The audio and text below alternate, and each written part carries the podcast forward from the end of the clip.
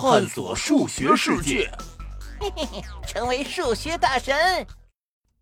第一章，惊天大案。徒儿们听好了，说出你知道的最大的数。唐僧慢悠悠地说。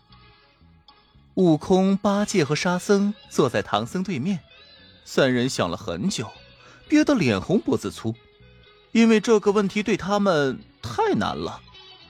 最后还是八戒先开了口：“猴哥三打白骨精，这个三够大吧？”唐僧想笑，又使劲憋了回去。悟空皱着眉头，咬着牙：“嗯，八戒的武器是九齿钉耙，这九够大吧？”唐僧点点头：“嗯，不错，你比他强点儿。”九。九，咱们去取经，不是正好经历了九九八十一难吗？沙僧突然拍了一下桌子，大声说道：“这九九八十一要比九大吧？”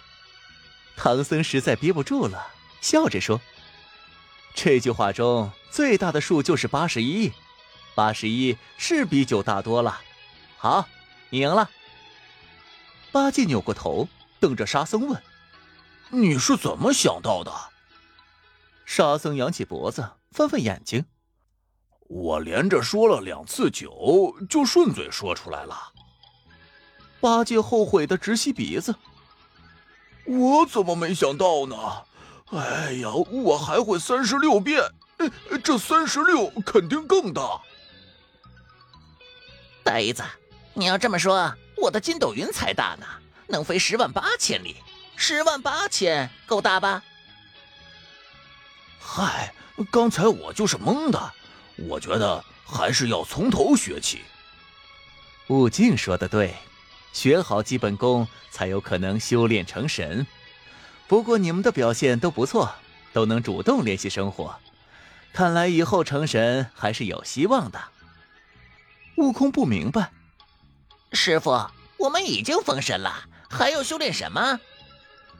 这个神和原来的神可不一样。说到这里，小朋友们会问了：这唐僧师徒四人是在干什么呢？答案是唐僧在考三个徒弟呢。小朋友们肯定又会问了：为什么要考试？神仙也要考试吗？其实呢，这件事的起因全因为一个惊天大案。什么大案呢？且听我慢慢讲来。话说，唐僧师徒四人在取经成功后被佛祖封赏，从此他们就留在仙界，过起了自由自在的神仙生活。仙界虽然无忧无虑，但唐僧依旧勤奋学习，还不断到人间帮助百姓。就这样，一千多年后，唐僧不但精通佛经，对人间的各种知识也了如指掌。这一天。唐僧正在屋中看书，突然听到门外有吵闹声，再一听，竟是八戒和悟空的声音。仙界里吃得好，师傅肯定会胖。那可不一定，师傅吃的少。转眼间，悟空、八戒和沙僧三人已经进了屋。唐僧放下书，满心欢喜：“徒儿们，好久没见了。”再看这三人。可都胖了不少，沙僧的脸胖了一大圈悟空的肚子也圆了，八戒更不用说，那肚子又大又圆，伸手摸一摸还硬邦邦的。原来，这些年来呀，三人每天都在仙界游山玩水，大吃大喝，所以才胖成这样。而唐僧正好相反，一直辛苦劳作，所以他不但没胖，还长了一身肌肉呢。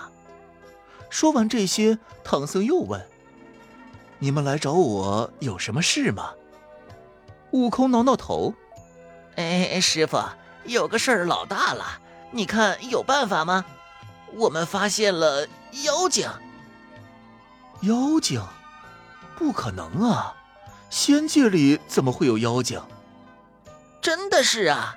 我们发现仙界里的神仙越来越少了。”连我那个老冤家二郎神和哪吒也没影了，找不到人了。嗯，我也很长时间都没看到那玉皇大帝和太上老君了。等等，你们找不到人和妖精有什么关系啊？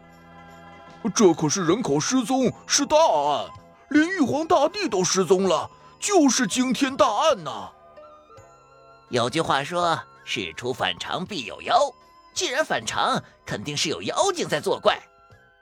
此时，唐僧已笑弯了腰，哈哈哈哈哈！好，好，好，我来给你们破案。